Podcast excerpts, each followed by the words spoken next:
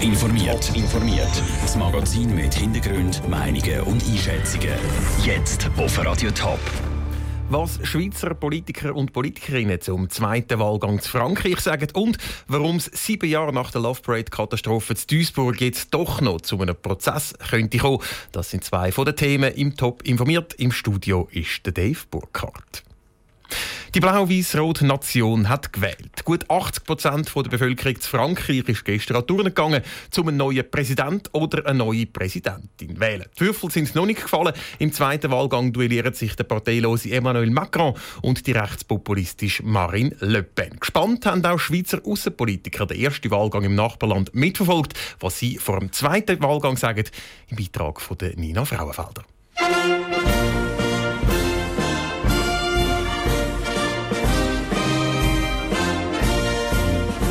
Zur Person. Hans-Peter Portmann, Zürcher FDP-Nationalrat. Die Wahl erlebt als ein Kopf-an-Kopf-Rennen. Favorit niemand so wirklich. Beides wird sehr schwierig für die Schweiz. Wenn Frau Le Pen gewählt wird, ich glaube, dann verfällt die EU. Das haltet die EU nicht mehr aus.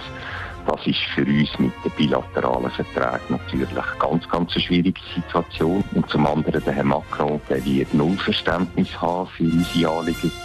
Zur Person Claudia Friedl, St. Galler SP-Nationalrätin. Die Wahl miterlebt als ein richtiges Auf und Ab. Favorit Emmanuel Macron. Aber man muss auch sehen, dass der Macron keine Basis hat. Es ist eigentlich keine wirkliche Partei hinter ihm. Und weil im Juni dann schon Parlamentswahlen sind, wird das sicher ganz eine große Herausforderung für den Herrn Macron, seine Bewegung und für ganz Frankreich. Zur Person Luzi Stamm, Aargauer SVP-Nationalrat. Die Wahl aktiv, aber neutral mitverfolgt. Favorit keine, aber der Emmanuel Macron als großes Fragezeichen. Der neue Kandidat ist sowieso nicht berechenbar. Der erscheint einfach auf der Bildfläche, erzählt irgendetwas, wie das zu werden ist, wissen wir überhaupt nicht. So gesehen wird Frau Le Pen wenigstens berechenbarer, aber man weiß so oder so nicht, was mit Frankreich auf uns zukommt. Der Schweizer Außenpolitiker und SVP-Nationalrat Luzi Stamm im Beitrag von Nina Frauenfelder. Die Entscheidung Frankreich die fällt dann in zwei Wochen bei der Stichwahl. Vor sieben Jahren ist es an der Love Parade zu Duisburg zu einer Katastrophe gekommen. Nach einer Massenpanik sind 21 Menschen gestorben, über 650 sind verletzt worden. Jetzt kommt juristisch nochmal Bewegung in die Tragödie. Die mutmaßlichen Verantwortlichen sollen nämlich vor Gericht kommen. Das hat das Oberlandesgericht Düsseldorf entschieden. Der Jörg Ratsch verfolgt für uns den Fall Deutschland. Jörg, der Gerichtsentscheid kommt eher überraschend. Es ist ja schon mal jemand vor Gericht gestanden, nämlich Angestellte von der Stadt Duisburg und sogar der Bürgermeister. Naja, es ist nie zum Prozess gekommen. Es gab eine Anklage. Die Staatsanwaltschaft Duisburg hat äh, sechs Mitarbeiter der Stadt Duisburg angeklagt wegen fahrlässiger Tötung und fahrlässiger Körperverletzung, wollte also äh, die Mitarbeiter vor Gericht bringen.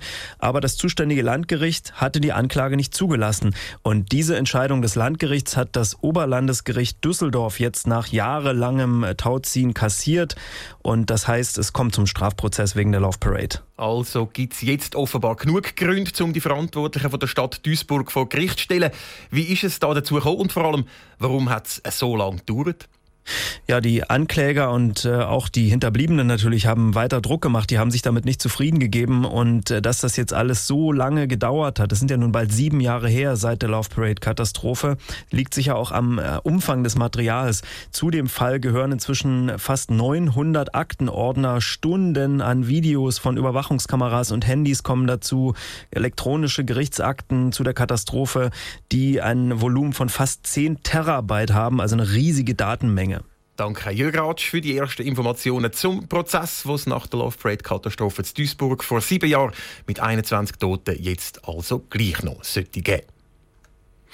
Drei Schweizer Meistertitel und das in einer Saison. Volley Amriswil ist der Dominator im Schweizer Volleyball. Gestern Abend hat Amriswil gegen Neffels das dritte Playoff-Finalspiel gewinnen und damit den Titel aus dem Vorjahr verteidigen. Was sagt die Bevölkerung aus dem eher kleinen Amriswil mit 11.000 Einwohnern zu den überragenden Leistungen der Volleyballer? Der Noah Schäfer ist für uns nachfragen. Es ist ruhig in Amriswil. Die Menschen sind einen Kaffee am Trinken und schönes Wetter am Geniessen.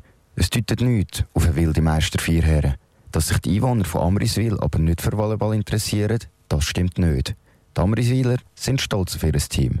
Der Erfolg bringt nicht nur im Team etwas. Ich finde das sehr gut, weil in den, in den Finalspielen jedes Mal im Schweizer Fernsehen Amriswil ist. Dann äh, hat man festgestellt, dass Kontrakt mit drei oder vier von den besten Spielern für nächste Saison wieder sind. Also für uns auf dem Land eigentlich die beste Werbung für unser Dorf. Selbst Amriswiler, die sich nicht für Volleyball interessieren, haben Freude an der Meisterschaft. Es ist wirklich super. Ich habe Freude und mein Bruder geht auch immer schauen und dann weiss ich es von ihm noch ein bisschen. Ich freue mich, wenn es immer wieder heisst, es ist super, ja. Knapp 1300 Zuschauer sind gestern das Finalspiel gegen Neffels schauen. Die Frau hat es zwar nicht in die Halle geschafft, aber auch sie freut sich sehr für Amriswil. Ich bin auch schon gesehen, schauen, aber jetzt nicht in der letzten Zeit. Aber ich finde auch immer die Stimmung und alles zusammen ist wirklich schön. Da sieht man, dass man wirklich voll hinter Amriswil steht.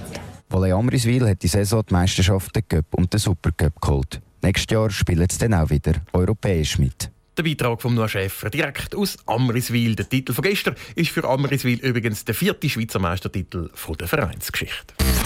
Top informiert, auch als Podcast. Mehr Informationen gibt's auf toponline.ch.